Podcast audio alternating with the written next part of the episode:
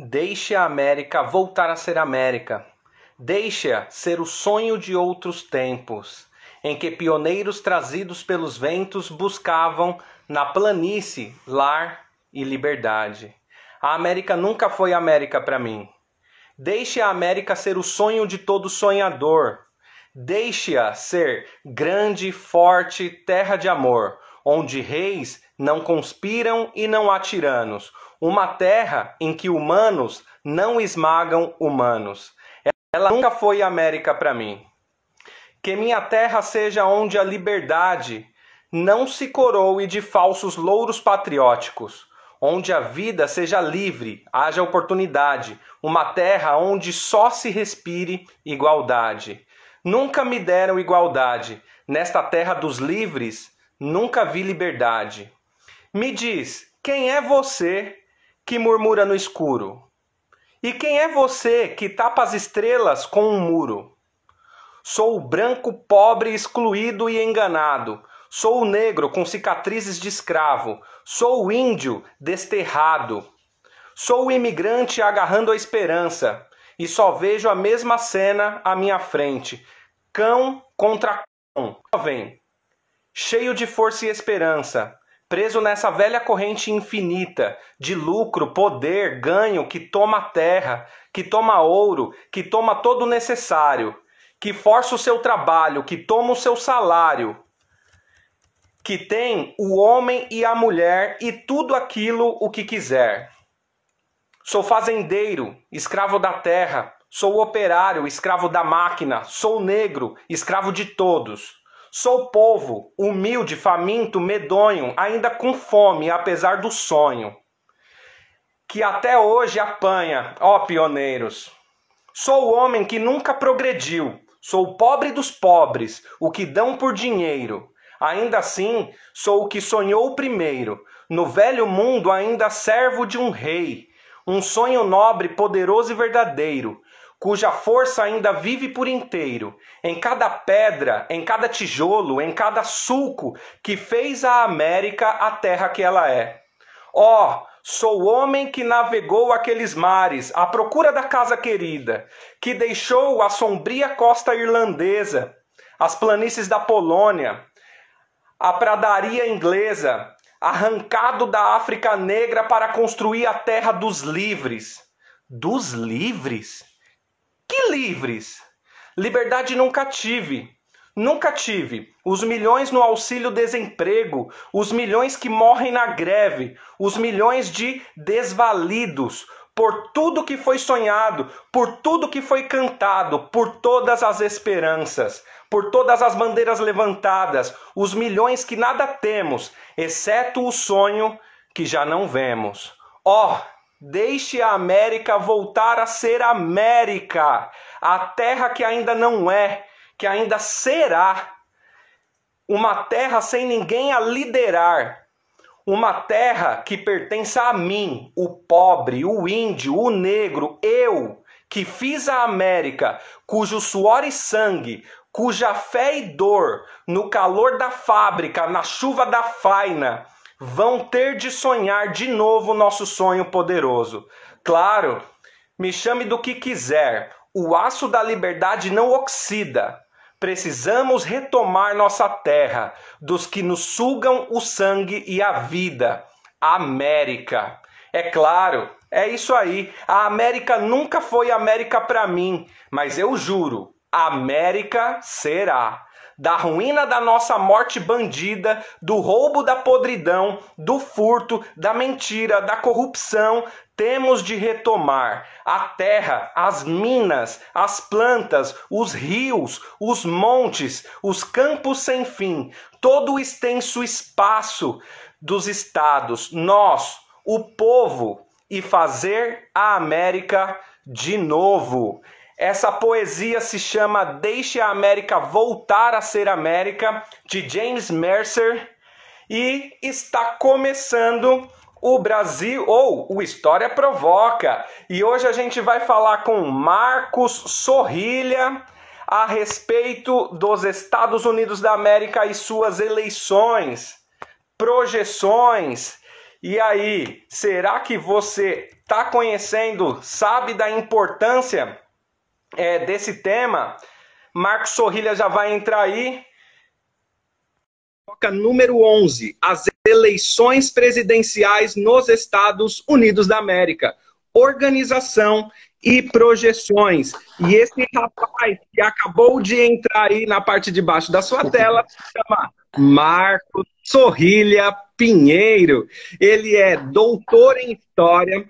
Ele atua como professor universitário de História das Américas na Unesp Franca.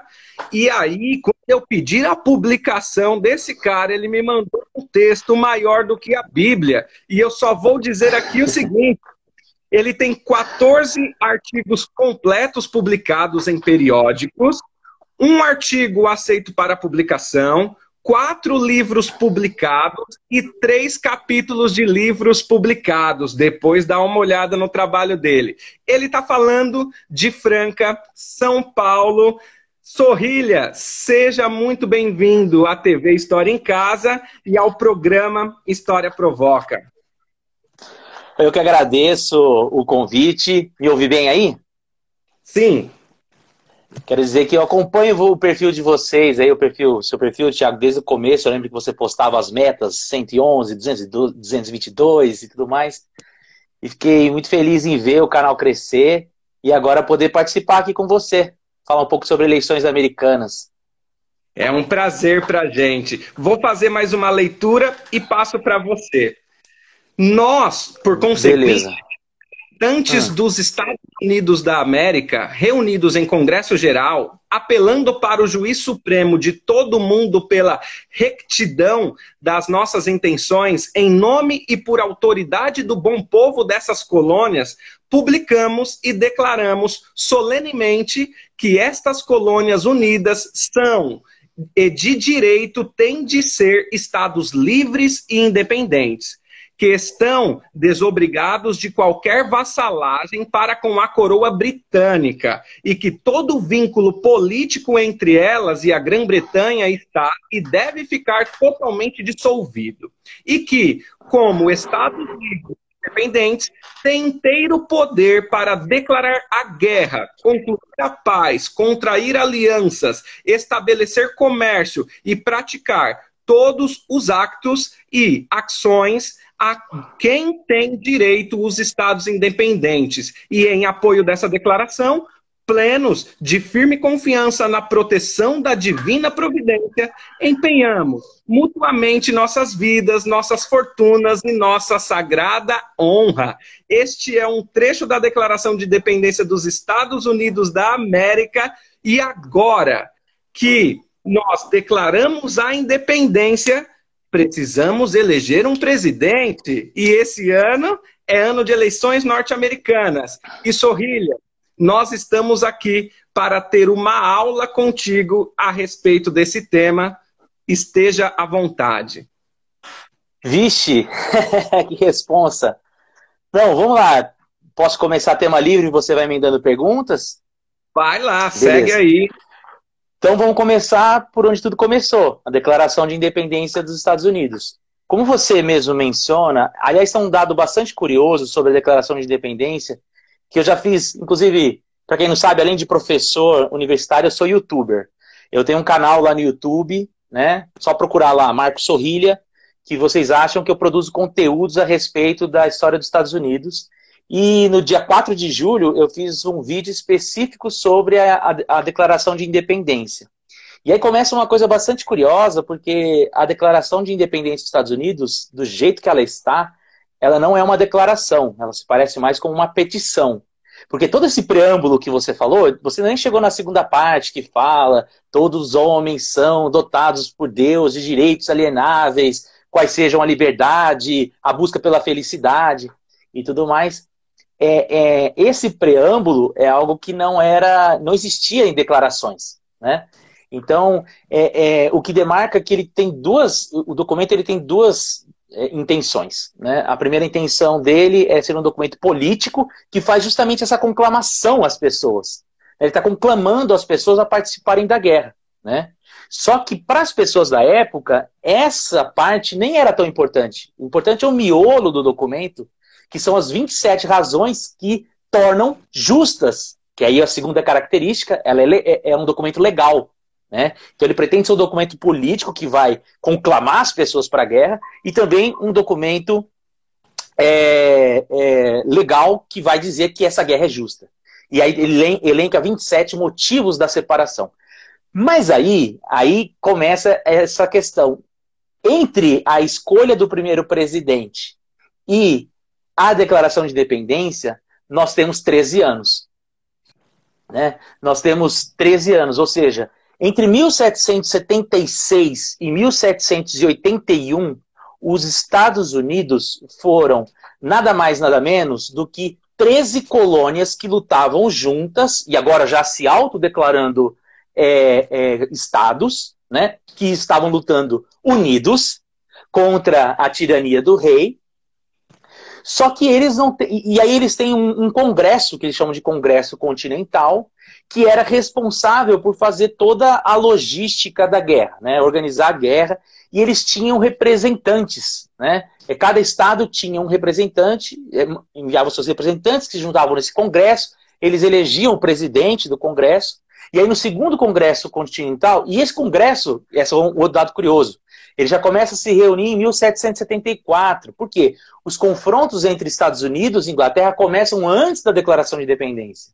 Não é assim, tem a declaração e começam as guerras. Ao contrário, elas já começam em 1775, na Batalha de Concord e Lexington, em Massachusetts, que aí se convoca o segundo Congresso Continental.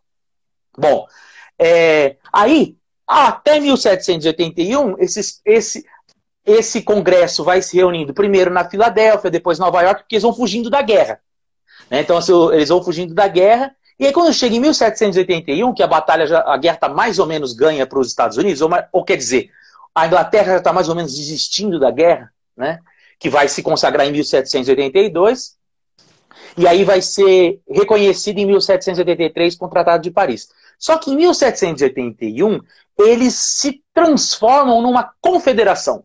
Então, em março de 1781, eles elegem é, é, um um, um congresso é, é, é, que vai ser o congresso responsável pela confederação. Então, de fato, eles são 13 Estados Unidos que têm autonomia e soberania, cada estado.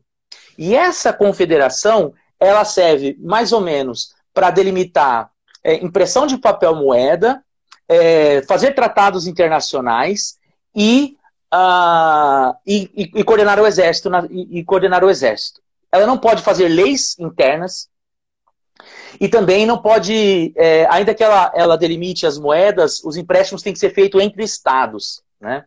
Uma, uma lei de papel moeda nacional só vai surgir em 1792, 10 anos depois. O que acontece?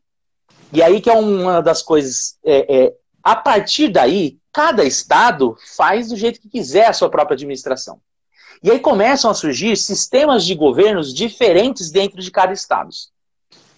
Então, por exemplo, o caso mais é, é, é, extravagante, digamos assim, é o, da, é, é o da Pensilvânia, que eles não tinham sequer. E aí é um dado interessante, sim. Como eles lutaram muito tempo contra a tirania do rei, quando eles elaboram esses sistemas de governo e as suas próprias constituições, que já começam a ser elaboradas lá em 1776, eles vão fazer um executivo muito fraco. Muito fraco.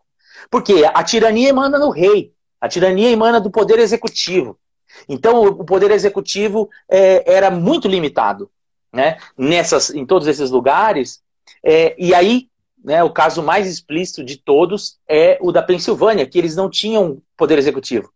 Eles tinham uma, uma câmara formada por. Eles tinham uma câmara que escolhia um conselho formado por nove pessoas. Então era como se fosse um conselho deliberativo. O que, que acontece? Passado alguns tempos, a guerra contra a Inglaterra ela foi cara. E aí foi preciso pagar a conta da guerra. E como é que você paga a conta da guerra? É, os Estados Unidos começou a entrar numa crise profunda econômica por conta dessa, dessa guerra, né? Por, por conta do pagamento de dívidas que eles tinham. Dívidas em muito com mercadores é, ingleses que passaram a fazer empréstimos para os próprios comerciantes americanos, e aí se tornaram, é, é, processaram na justiça, enfim, né, começou a vida a ficar difícil. E aí, o que, que eles pensaram? Primeiro, tentaram fazer o controle de preços, né, porque estavam com uma inflação, é, é, é, aumentaram a emissão de papel moeda, que leva à inflação, aí controle de preço, com fisco, e aí a, a, saída final tem uma disputa de poder entre grupos, tem um grupo mais radical, que quer confiscar terra, quer é, é, controlar preço, e um grupo mais conservador que quer fazer ajuste fiscal, quer fazer, é, e a, ajuste fiscal é uma coisa que a gente fala um pouco equivocado no Brasil, ajuste fiscal, fiscal envolve também subir imposto. Né? Porque ajuste fiscal é você fechar a conta em zero a zero. Você pode fazer isso cortando gastos ou aumentando imposto. Né? E aí eles sobem impostos. Mas cada estado subiu do jeito que queria esses impostos. Por exemplo, a Virgínia, que era o estado mais rico das, das colônias, fez o quê? Eu te empresto dinheiro e você vai pagando do dinheiro que eu te paguei, que eu te emprestei. Massachusetts põe juros. Então você tem que pagar sempre atualizado. O que acontece? Os, fa os fazendeiros começam a não conseguir pagar e aí começa a ter revoltas. E aí, em 1786, tem a principal revolta desse período, que é chamada a Rebelião de Chase, que é organizada por um camarada em Massachusetts chamado Daniel Chase, que começa em novembro de 1786 e dura até é, fevereiro de 1787, por conta dos impostos. E aí passa um filminho na cabeça. Né? Já vimos isso acontecer. Nós já vimos um grupo de insatisfeitos se levantando contra a cobrança de impostos e que levou à nossa revolução. E se isso levar também a, ao início de uma rebelião que acabe com a experiência de independência? Eu, eu queria, é lógico, eu sei que nosso tempo é curto, mas só queria contar uma passagenzinha que eu acho muito legal que essa notícia chega na França, chega na Europa da rebelião. Por que, que eu estou falando isso? Porque nessa época o, o, o, o Thomas Jefferson era ministro da, dos Estados Unidos na França e o John Adams era ministro da, dos Estados Unidos na Inglaterra. Espécie de diplomata, espécie de embaixador. E o, Tom, e o, o Adams era de Massachusetts e o, o Jefferson da Virgínia. E ele manda uma carta para o casal Adams, que é a Abigail e o John Adams, falando: ouvi dizer que lá na sua terra o pessoal está começando a fazer uma rebelião. Mas eu gosto disso. Ele fala assim na carta. Um pouco de rebelião traz, é, mantém vivo o espírito da, da revolução, da independência. É como uma, uma nuvem escura que traz, é, traz novos ares à atmosfera. E Abigail responde ele falando assim: senhor está muito enganado. Isso aí é de gente mal informada que acha que dinheiro nasce em árvore. Ela dá uma correção nele e fala assim: Isso que você está chamando aí de coisa boa, na verdade é o que corrói as bases da nossa nação. E ela que responde ele. É muito legal esse trecho, essa correspondência. Porque começa todo despretensioso, ele agradece uma dica que ela deu, e aí ela responde na lata. Bom, mas eu quero falar, quem estava na América acendeu essa. Não existia luz vermelha na época, né? Na, na, cabeça. Acendeu uma lamparina vermelha, né? E aí falou assim: qual que é o problema disso? O problema disso é que democracia demais faz mal. A leitura, eu tô, tô, eu tô traduzindo para o mineiro aqui, né? É, a leitura de caras como o Alexander Hamilton, James Madison, John Jay, que são e o próprio James Wilson, que são os camaradas o Hamilton está numa época de supervalorização do nome dele, mas é ele e o Madison quem vão peticionar, porque assim, o Daniel Chase é preso em, em, em fevereiro de, de, de 1786. Em abril, o John Hancock ganha as eleições de Massachusetts, prometendo re, re, refazer o, o sistema de juros, de impostos, e libertar o Daniel Chase. Em, em abril, o, o Madison e o Hamilton chegam no, no Congresso na, é, confedera, da, da Confederação e solicitam uma revisão da Constituição. Em maio, ela começa a Constituinte. A princípio, era para fazer emendas à Constituição da Confederação, que já existia. Só que aí eles se reúnem de maio a setembro na Filadélfia e começam a discutir isso. E a, a tese central é: a democracia ela possui o germe da sua própria destruição. Porque ela permite que um político demagogo capture a maioria dos eleitores e transforme os seus projetos políticos pessoais, ou seja, é, paixões momentâneas, capazes de superar valores transcendentais, né? destruir valores que foram historicamente construídos e mais, é, que acabem, por fim, provocando uma nova tirania, a tirania do povo, a tirania da maioria contra a minoria. E aí, para resolver isso, era preciso elaborar instituições de mediação que vão formar, vão funcionar como uma espécie de filtro entre as paixões do povo e aquilo que realmente são os valores consagrados de um povo, né? Como é que você faz isso? Criando a federação. Porque aí você traz das regiões, você quebra o interesse desses pequenos líderes, a força que esses líderes teriam dentro dos seus estados. E aí é, você traz essa discussão para a federação, de maneira que, para conseguir o voto dos outros para os seus interesses próprios, eles tenham que dialogar entre eles. Então, a, a força do líder local acaba sendo diluída no Congresso. No entanto, o Congresso não pode ser tão poderoso assim. É preciso que existam alguns, alguns instrumentos que freiem também a força do Congresso, ainda que ele seja o poder mais, poder mais forte, mais importante, porque ele é o que representa de fato o povo. Né?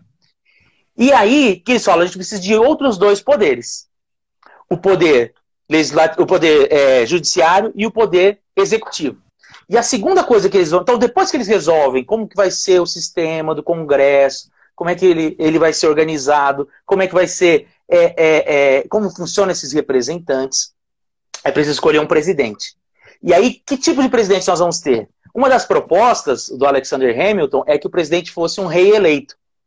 Ele seria eleito e só sairia depois que morresse. Mas por que, que ele fala isso? Porque ele sabia que ia ser o Washington. Aliás, essa é uma das, uma das coisas. A Constituição, quando termina, ela não estabelece termos. A pessoa podia se reeleger quantas vezes quisesse. E aí o Thomas Jefferson lá na França escreve para o James Madison, tá errado. Mas quem estava na América fala, sabia que ia ser o Washington. E queria que ele ficasse muito tempo, porque ele tinha se mostrado né, de uma habilidade para conduzir as tropas e tudo mais.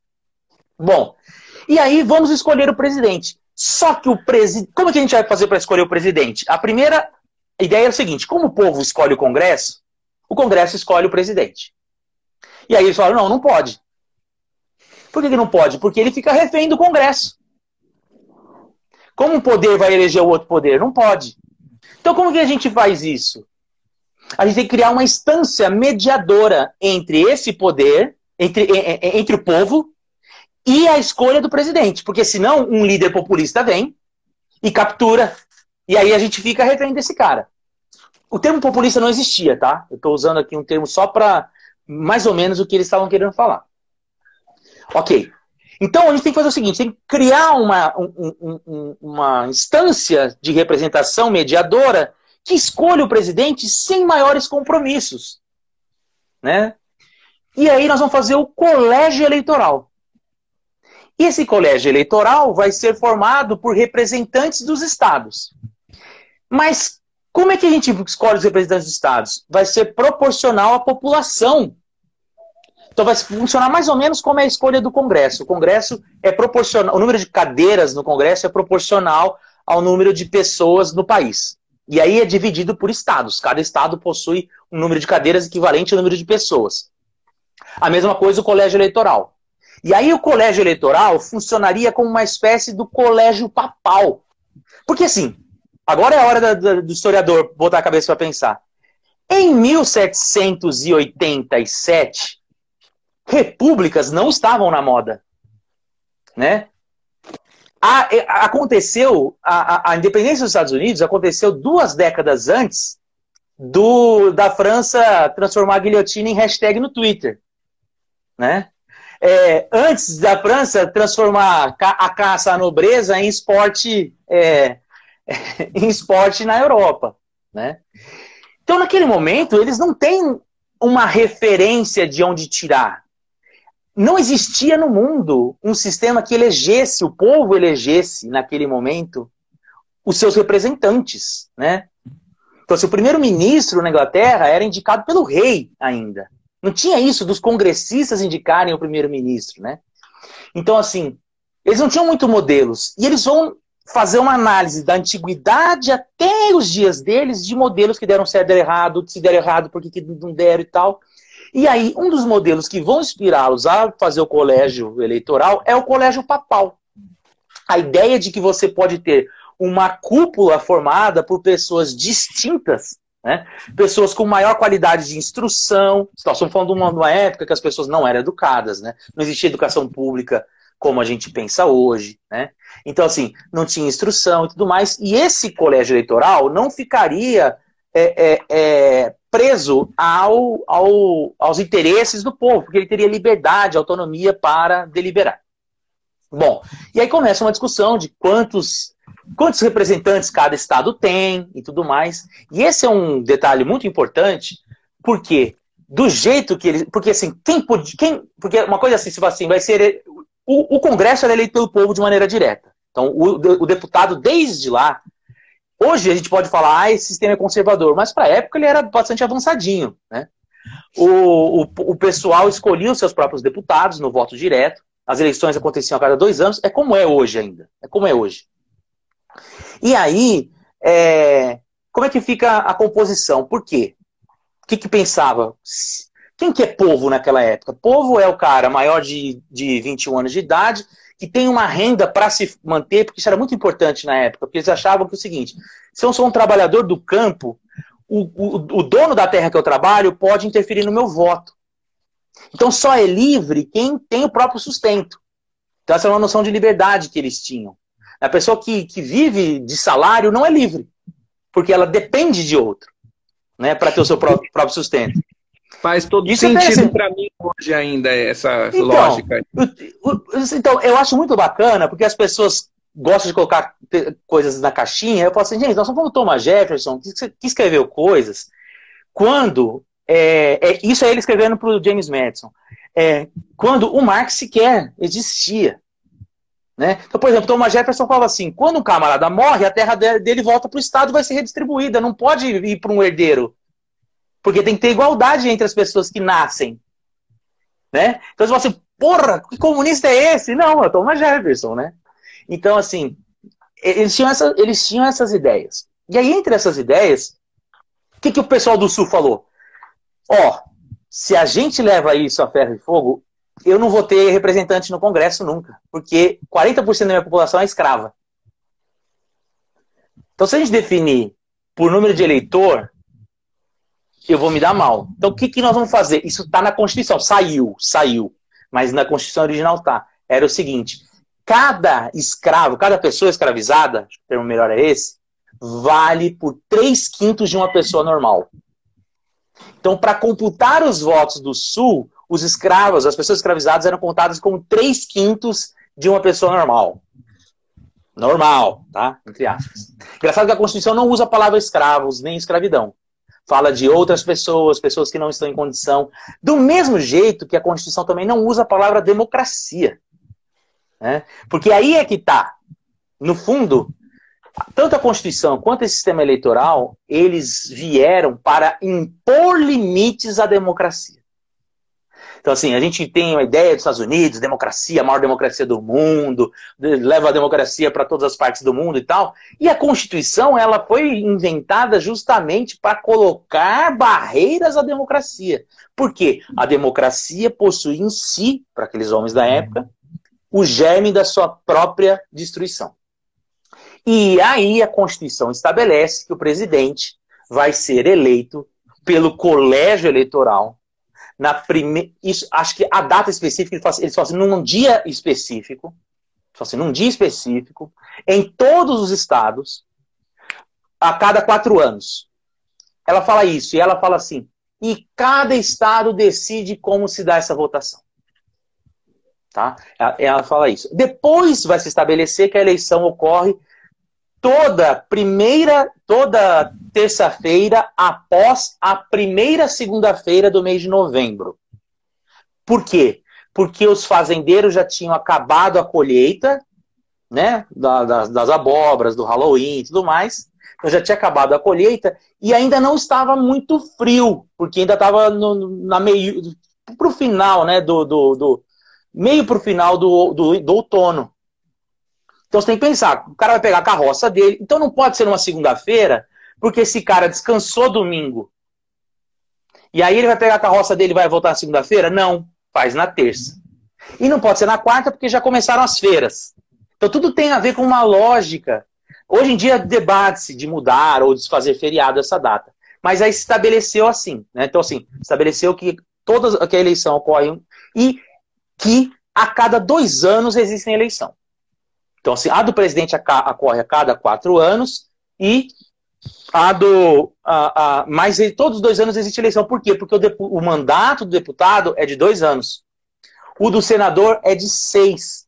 Então, a cada, um ter, a cada dois anos, muda um terço do Senado e muda o Congresso inteiro. Então, nós vamos ter eleição agora também, lá. Na época, o senador também era eleito pelo colégio eleitoral, não é mais. Então tem algumas coisas que foram mudadas por emendas. Bom, decidido isso, o Washington concorreu contra ele mesmo e foi eleito. O vice dele foi o John Adams. Né? É, o que a Constituição falava? Uma das regras mais. Eu gosto de falar isso que as pessoas falam assim, ah, que burrice. Eu falo assim, calma, que era assim no Brasil na década de 60, em 1960. A regra falava o seguinte: o, nós queremos que os dois, que o presidente e o vice dos Estados Unidos sejam as pessoas mais qualificadas. Então, é justo que o, o, o presidente seja o primeiro colocado e o vice seja o segundo colocado. Então, imagina hoje o presidente Bolsonaro e o vice o Haddad. Né? Se parece uma loucura. Mas no Brasil foi assim na década de 60. Né? Nós tivemos, por exemplo, o Jânio Jango. Né? É, vices de chapa diferentes. No Brasil já teve vice, você podia votar no, no presidente de um, na chapa do vice do outro e tal. Isso vai mudar na eleição já de 1804, que o Warren Burr fica em segundo, Thomas Jefferson ganha em 1800 e o Warren Burr mata o Alexander Hamilton num duelo. Pode falar isso outro dia ou depois. É, e aí o Thomas Jefferson fala assim: que burrice, hein? Vamos mudar isso aí? Vamos fazer o seguinte: cada um concorre na sua própria chapa, e aí o vice de um é o vice do outro, e aí isso também muda. Então, assim, a Constituição estabelece, mas existem alterações. Por exemplo, quando o. Falando nessa questão do vice, é, não, existem várias alterações. Depois cai a barreira de. de cai a barreira de, é, é de ter que ter dinheiro, né? Não existe mais isso. Ah, os negros passaram a ter todos os direitos, inclusive ao voto, a partir da 14 emenda. É, a 13 acaba com a escravidão, a 14 emenda estabelece todos os direitos, a 15 emenda estabelece o voto para os negros. O que no Sul vai ficar mais ou menos isso, né? Ah, bom, e, e, existem outras alterações que vão sendo feitas. Por exemplo, hoje em dia só pode se eleger duas vezes o presidente. Ele pode eleger, por exemplo, Trump concorreu, ganhou, perde agora e concorre de novo depois. Pode. Tem dois mandatos, não fala que tem que ser consecutivos. Existe um caso, né, o Cleveland. O Cleveland, lá no século XIX, ele concorre uma. Ele perde a segunda no colégio eleitoral, mas ganha no voto popular. Assim que ele está saindo da Casa Branca, ele fala assim para os funcionários: deixa tudo do jeito que está aí que eu já volto. E ele ganha as outras eleições. Né? Então aí ele é eleito quatro anos depois. Agora, essa regra do, do, do vice é interessante, por exemplo, na Constituição não fala de partidos. Porque os, os, os, eles achavam que eh, essa, eles eram contra essa ideia de espírito de facção, né? Que eles achavam que isso capturava o poder e tal. Então não fala de partidos na Constituição. É, sempre, foi, aí, sempre foi dessa forma? Ah, dois partidos? Não. E... Não. Uhum. Teve época que só tinha um. Assim, só tinha um. É, teve épocas que só tinha um. Por exemplo, A primeira acontece é a seguinte: o primeiro partido não existia partido. O George Washington era, era, o, era o presidente, o John Adams era o vice, e aí o Thomas Jefferson, mais uma vez, briga com o Alexander Hamilton. Um era secretário de Estado, o outro secretário de Tesouro, por conta de uma questão lá da França. Eles já não se gostavam, mas por conta de uma questão da França. De apoiar ou não a França na guerra. E aí, o Thomas Jefferson era o secretário de Estado. E o secretário de Estado, ele é o ministro das Relações Exteriores nos Estados Unidos. Eles não têm um ministro das Relações Exteriores. É o secretário de Estado, é o cara que faz a política externa. Aliás, a característica principal do presidente é ter, é ser a, é, o, o, cara que cuida das relações externas, porque os estados têm as suas, as suas próprias regras. Né? Até mesmo impostos internos é algo bastante difícil de você estabelecer. O presidente cuida das tarifas. Os impostos que estabelece são as próprias, os próprios estados. E aí, ele, ele quem vence é o, o, o, Hamilton nessa disputa, e ele fala, pô, se eu sou secretário de Estado no assunto externo eu não posso optar, então tchau. E ele funda o partido dele, que vai chamar Partido Republicano Democrata. E a galera que, que ficou, que estava no governo, fala assim, então nós somos o Partido Federalista, fazendo menção aos federalistas que comandaram o processo da Constituição e tudo mais. E aí, a primeira, aí acontece, o, o, o, o Washington se elege, né? E aí você tem a eleição de 1896, todo mundo pronto, terceira eleição do Washington, ele fala: não vou concorrer, estou indo para casa. Então, como assim? Ele falou assim: não, porque a minha ideia é que o poder tem que passar. Eu não quero me transformar no novo rei. Né? E ele vai para casa. E aí a eleição entre, é entre o Thomas Jefferson e o John Adams. O John Adams ganha, o Jefferson fica em segundo e ele vira o vice. Quando chega na eleição de. Então, assim, aí você tem o primeiro momento que você tem o presidente de um partido e o vice de outro partido. Quando chega a eleição de. E, e aí ficam esses dois partidos até 1812. Em 1812, o, o, aí o Jefferson ganha a eleição de 1800, se reelege em 1804, faz o seu sucessor em 1808, que é o James Madison. O James Madison se reelege em 1812 depois elege o seu sucessor, o Monroe. O Monroe se reelege e depois elege o John Quincy Adams. Esse período de. Por, ah, por que 1812? 1812 tem uma guerra entre Estados Unidos e Inglaterra. Os Estados Unidos empata a guerra. Eles dizem que ganham, mas assim, empata a guerra. Só que é a mesma coisa a francana aqui, né? E jogar contra o Corinthians e trazer o empate da capital. Então, assim, pô, empatamos com o principal time da capital. Nem é o principal, é o Palmeiras, mas tudo bem, só para dar um exemplo. Aí. Então, para eles foi um sentimento de vitória. Eles chamam essa, essa guerra de 1812 de a Segunda Guerra de Independência. Né? E aí, o que acontece? Ele, o partido, o partido republicano, o partido é, é, o Partido Federalista fica visto como traidor, porque ele era contra a guerra.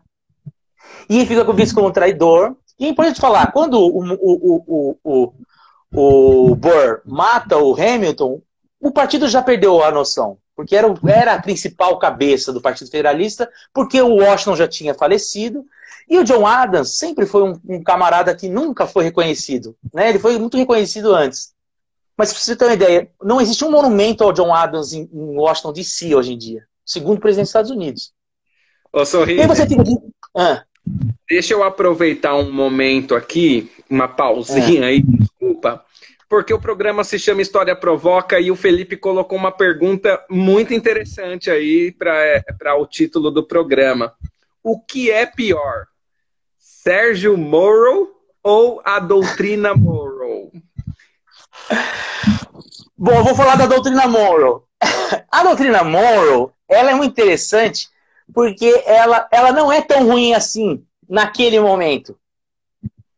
Porque a gente tem muito essa noção da América para americanos e tudo mais, e ela vem na época do, do, do, do Monroe, que é assim, ah, agora, 1823, né? Ele está fazendo, é o discurso inaugural ao Congresso que ele fala que agora a América para os americanos. Ele consulta, era muito comum isso, os presidentes, até porque eram todos uma mesma linhagem, se consultar. Só que o seguinte, a doutrina Monroe, ela não tinha como ser aplicada na época. Então, assim, uma coisa é 1823, a Europa acabou de sair das guerras napoleônicas, os caras estão se reconstruindo, e aí eu viro e falo assim, América para os americanos. Aí os europeus falam assim, beleza, estou terminando umas paradas aqui, a gente já conversa, né? Ela não tinha instrumentos para se transformar prática. A doutrina Monroe só vai ser tirada de fato do papel lá em, mil, mil, em 1900, com o, o, o, o, o Theodore Roosevelt, que é o que a gente chama de corolário é, Roosevelt, que ele vai coroar a doutrina Monroe e vai criar é, a expansão da marinha, corpo diplomático, e aí sim, os Estados Unidos vai se tornar a polícia da América, o principal fiador financeiro, com a política do Big Bill, do dólar, Open Door Policy, né, de, das empresas começarem a ir. Então, ali em 1823, era literalmente uma coisa para inglês ver. Ó, o território aqui é nosso, a gente que manda e tal.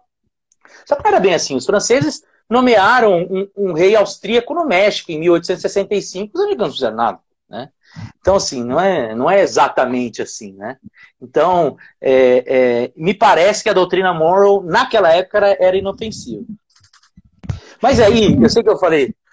Vai. Deixa eu só tentar organizar aqui. Seguinte, então, as eleições norte-americanas, elas não são diretas para presidente. Elas não são diretas quais é, é, funções?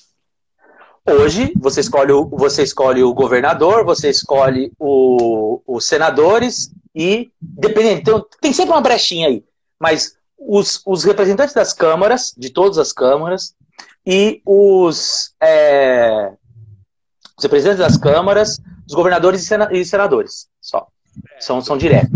Para presidente, a gente tem que está acontecendo uma primeira fase, que elas são dentro do partido. Então, pessoas isso. do partido com, é, concorrem entre si, isso dentro do republicano e dentro do. E convidados, isso. É, tem dois. Por exemplo, o Bernie Sanders não é democrata, não era democrata. Ele é independente, mas ele, ele assina uma carta de fidelidade e concorre pelo partido. Foi assim com Donald Trump também na época. Certo. Aí, dentro dessa primeira fase, os partidos têm duas opções: as primárias ou os cálculos, certo? Não, mais ou menos. Assim, primárias é o, tanto o processo de maneira geral. Então, se assim, você pode chamar o processo de primárias, e dentro desse processo de primárias você tem dois sistemas de votos, que é o das primárias, que é você vai na urna, deposita qual é o candidato que você quer, ou o sistema de cálculos. O sistema de cálculos, ele é bastante arcaico, só três estados adotam ainda hoje. Né? Que é assim, as pessoas vão numa sala, vão em salas dentro dos seus dos colégios mesmo, ou quadras poliesportivas, e elas vão escolhendo, levantando a mão, quem que ela quer o candidato. E aí tem uma, um segundo turno dentro desse momento, que aí só os dois, os, os, quem obtém mais de 15% dos votos nesse primeiro turno pode ser votado. Aí as pessoas mudam de lugar da sala e vão para o outro candidato. Então, assim, é muito confuso, né? Mas as primárias são, de fato, infelizmente, por conta da pandemia, esse ano não teve primárias direito. Né? Mas ele, putz, é um dos momentos mais legais da corrida, porque é toda semana tem uma eleição e o cara passa na frente, o outro vai tomar vantagem. E isso para ganhar. E aí quem tiver metade mais um dos delegados do partido, que é outra coisa, né? não é não é o colégio eleitoral, não são os delegados do colégio eleitoral. Ele ganha a nomeação que acontece no dia da convenção. A, convenção democrata era para ter acontecido foi suspensa para o final agora. Para ser final de semana que vem. Esse momento agora, então, a gente está dentro do processo de primárias. Isso, isso. Já acabou porque acabaram já, e, e, e, e, já acabou porque não tinha ninguém concorrendo contra o Trump. Tinha dois camaradas, mas eles desistiram logo de cara. E o Trump conseguiu metade dos votos há mais tempo, mas mesmo assim as pessoas continuam votando né? No sistema de primária. E todas as primárias, todas as eleições dentro da primária já acabaram no final de, no começo de julho. E aí o Joe Biden é o cara que vai ser, no dia 17, é, é, confirmado o nome dele na convenção. Então é isso. Certo. Isso para presidente. Isso para presidente. Do governador também, mesma coisa. Eles têm as primárias deles lá também para escolha dos, dos, dos, de quem vai concorrer. Certo. Então as pessoas escolhem os delegados e os delegados fazem, fazem esses votos, é isso? Isso, exatamente. Então, assim, os delegados, no caso dos partidos, os delegados eles são, eles são indicados pelo próprio partido, então são, geralmente são pessoas com influência e tudo mais. Né? no caso do colégio eleitoral, as pessoas escolhem os, os, os, os delegados. E aí, na, no, no caso do, do, dos, dos delegados, né, do, dos partidos, por exemplo, cada partido tem sua própria regra. Então, esse sistema de primárias que a gente conhece, ele é, ele, ele é da década de 60, ele é de 68.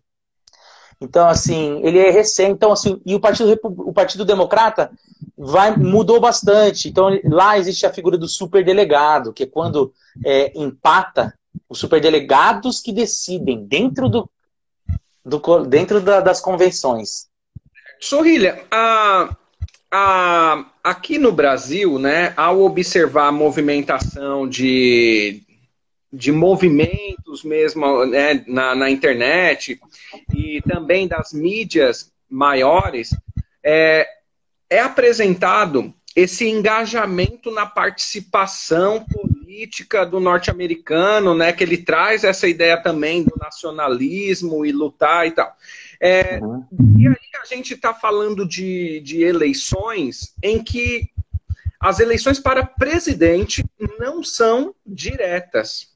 Uhum. Né? Então ela passa por um filtro ali para poder né, não ter a, o que você chamou ali um pouco mais atrás de político demagogo que pudesse uhum. destruir ah, os uhum. valores transcendentais né, de, de, dessa nação. É, uhum. Existem discussões é, que levam para o fim desse bipartidarismo nos Estados Unidos da América e, e como que é a aceitação? É, é avançada essa discussão? Tá. O bipartidarismo não. Porque, assim, existem muitos partidos nos Estados Unidos. Não existem só dois. Só que para você concorrer nas eleições, você tem que se registrar nos 50 estados mais Washington DC. Porque, na verdade, o que acontece no dia das eleições são 51 eleições diferentes. Então você tem que lançar o seu candidato em 51 estados diferentes para concorrer. Então eu posso ser independente, sem partido e fazer isso. Por exemplo, o Kanye West. Se, se o Kanye West quisesse de fato, há um ano atrás ele teria falado: eu vou sair presidente, e aí, porque você tem que colher assinaturas para ser escolhido, para você ser reconhecido. E os partidos atuais já têm. Então, é possível, você tem. No caso, quando é, é local, o governador não ser do Partido Democrata ou Republicano, um prefeito não ser do Partido Verde. Então você tem o Partido Verde, tem o Partido Libertário, você tem outros partidos. O problema é o seguinte, é que nessa dimensão nacional, você precisa não de partidos, você precisa de máquinas partidárias. E a ideia é a ideia de que se busque sempre o consenso. Então, quando você tem um partido que aglomera vários pessoas diferentes, você traz é, é sempre para o meio. Nem, nem os radicais mandam no partido, nem os muito conservadores mandam no partido. Você tem um meio termo ali para escolher. Então, assim, a ideia do bipartidarismo é isso. Até porque, e aí é uma parte, para você ganhar uma eleição, você precisa ter 50 votos mais um dentro do colégio eleitoral. Se você tem três partidos concorrendo, a chance de ninguém atingir esse 50% mais um é grande. Como é que você faz isso? E, e, e que, você sabe como é que faz se isso acontecer? Não faço ideia. O o Congresso define. Os deputados vão escolher. Olha, olha a maluquice. Os deputados escolhem o presidente. E aí eles têm que ter metade mais um dos estados dentro do Congresso. Cada estado representa um voto. Então, é, é, tem que ter 26, né? Para ser eleito. 26 votos dentro. E o Senado escolhe o vice. Que pode ser. Porque quando foi elaborado. É, exatamente. Isso é assim até hoje. Bom. É, e aí, então. Então não é bom negócio você ter, um, você ter mais de, de dois partidos. Né? Então a lógica do, a lógica do, do bipartidarismo é, é por aí. Né? Então você teve já, igual eu falei, quando chega 1812 o Partido é, é, Federalista deixa de existir, até 1828 vai existir só um partido, que é o Republicano Democrata, e eles concorrem entre eles. Depois aparece o Partido Whig, aí tem outros partidos que vão surgir. O Partido Republicano só surge em 1854. Bom, mas aí existe sim uma discussão para acabar com o voto é, indireto. Inclusive, um dos candidatos, o Pete Buttigieg, esse ano, é, uma das plataformas dele era acabar com o colégio eleitoral. Só que é uma discussão, assim, muito difícil. Geralmente quem perde, por exemplo, quando acontece, igual foi o caso da Hillary e foi o caso do Al Gore, que eles ganham no voto total, mas perdem no, no, no colégio eleitoral, isso é possível também, Aí eles ficam, ah, tem que mudar, assim não pode, assim não dá e tal. Então tem ali dois anos de discussão, e aí o Pete Buttigieg trouxe isso como uma bandeira. Ele falou assim, nós já somos uma democracia madura, a gente pode mudar. Então existe essa discussão, porém existem alguns receios, e é muito difícil que isso avance dentro do Partido Republicano, por exemplo. Essa ideia de que, é a, a ideia do conservador, de que funciona assim há 200 anos, para que mudar? Né? E a ideia de que os estados populosos, por incrível que pareça, teriam mais chances de capturar o poder. Por exemplo, a Califórnia. A Califórnia hoje já tem 55 delegados. Né? Só que na margem, quando você. Porque tem o The Winner Take It All. Né? Você pode pegar o, o. quando você ganha lá por meio, por 0,01% de votos, você leva todos os votos do colégio eleitoral. Só que na Califórnia, os democratas ganham de 70% a, a 30%. Então imagina o número de gente aí. É muito maior. Então eles acham que isso poderia dar um peso maior para esses estados mais poderosos e tal. Entendi. Vamos para as projeções, que nós temos nove minutos. Eu acho que é mais ou menos tá. isso. É, então, se me dado é... o toque, eu fiquei falando demais lá da parte histórica. Resposta é isso. Não, só para a gente fazer uma análise das projeções, porque nós estamos num momento extremamente delicado né, da, da política mundial. Nós temos aí a, a, o posicionamento do Donald Trump, a gente tem é, essa disputa né, com a China, uma disputa também por vacina, e esse ano é ano de eleições. É, uhum. Qual a importância, eu acho que, que, que é talvez dentro de tudo isso, das eleições norte-americanas para o desenrolar dessas histórias com China, com Rússia, no Brasil também, né? Um reflexo direto. É difícil, né? Mas eu vou tentar. Ó, é o seguinte: existe um sentimento dentro dos Estados Unidos. Se tem uma coisa que une republicano e democrata nos Estados Unidos, é o sentimento anti-China. Até 62%, 62% dos democratas eles é, são contra a China. E 72%, 72 dos republicanos são contra a China. Ou seja, mesmo entre os democratas, existe um temor. Porém, existe também dentro do Partido Democrata a ideia de que o Trump criou a China. De que essa política mais protecionista do Trump, American First, é de defesa alfandegária e de tratar a China apenas como um caso de, de bandeiras alfandegárias e tudo mais, e não como uma nação surgindo, criou a China e deu espaço para a Rússia crescer. A, a, crítica que se faz à Rússia, por exemplo, é dentro do próprio Partido Republicano. O Partido Republicano fala que o candidato do Putin é o Trump. Né? Por quê? Existe essa ideia de que o Trump, nesse isolacionismo, e por ser contra a ONU, por ser contra a OMS, por ser contra os organismos internacionais, acabou não se portando como o grande líder do Ocidente. Então, para conter um avanço da China, era preciso alguém que chamasse o Ocidente, reforçasse a ONU, né, desse mais força para a ONU, desse mais força para as relações bilaterais, para as relações multilaterais e impedisse que a China chegasse onde chegou. Então, veja, a crítica que se faz ao Trump é que ele foi é, fraquinho em relação à China né, lá dentro. Ao contrário do que a gente lê aqui, né? Que Trump é o último escudo que vai defender a China, o, o Ocidente. Não. É, a, a, leitura é de que o Trump, por corroer a, a, as estruturas é, internacionais de controle da política internacional, favor, favoreceu o surgimento de novas potências. O né? Trump seria Isso... o derretimento do império e a Ásia assumindo a função de potências. É, no sentido, assim, não que o Trump não seja, é, é, não, não mande bombardear ali e tal, não, não é exatamente isso. Mas essa noção do, que surge depois da, da Segunda Guerra Mundial, dos Estados Unidos como a grande liderança que vai comandar a formação da ONU, né, uma proposta que já tinha surgido lá com o Woodrow Wilson, é, é algo como assim, os Estados Unidos ele, ele é o grande fiador das, da política é, internacional do Ocidente e nesse momento perdeu essa centralidade. Então ficou livre para que se avançasse pelo Ocidente. Né? É, é difícil falar de derretimento do império, existe muito mais uma, um desejo né, é, de pessoas assim, mas assim, os Estados Unidos eu acho que duram, um, vai, vai mais um tempo ainda nessa posição. E, e aí a ideia é que o Trump, o, o, o, não, não necessariamente o Biden, mas a máquina partidária dos, dos democratas seria capaz de chamar é, os europeus é, e, e, condensar. Então, é, é, é, nessa estratégia né, de impor limites à China e tal, é, tanto nas questões relacionadas ao 5G e, e várias outras coisas.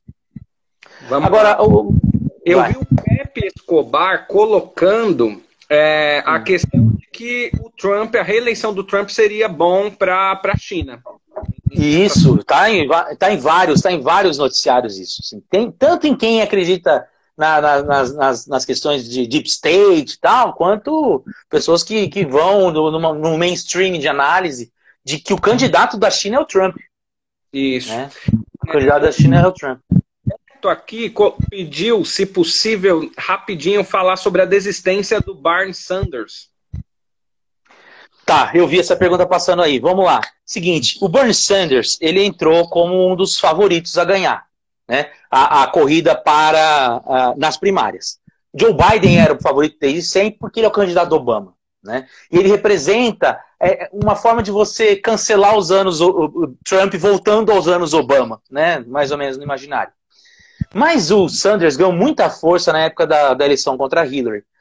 O que a gente percebeu é que ele já no primeiro momento não tinha essa força que teve em 2016 nas primárias. Ele não ganhou Ohio, ele, a, a New Hampshire ganhou por um pouco de, de, de distância. E aí, quando começou a, a, eleição no que eles chamam de cinturão negro, né, que é ali o sul dos Estados Unidos, da Geórgia até o Texas, o Biden abriu uma vantagem.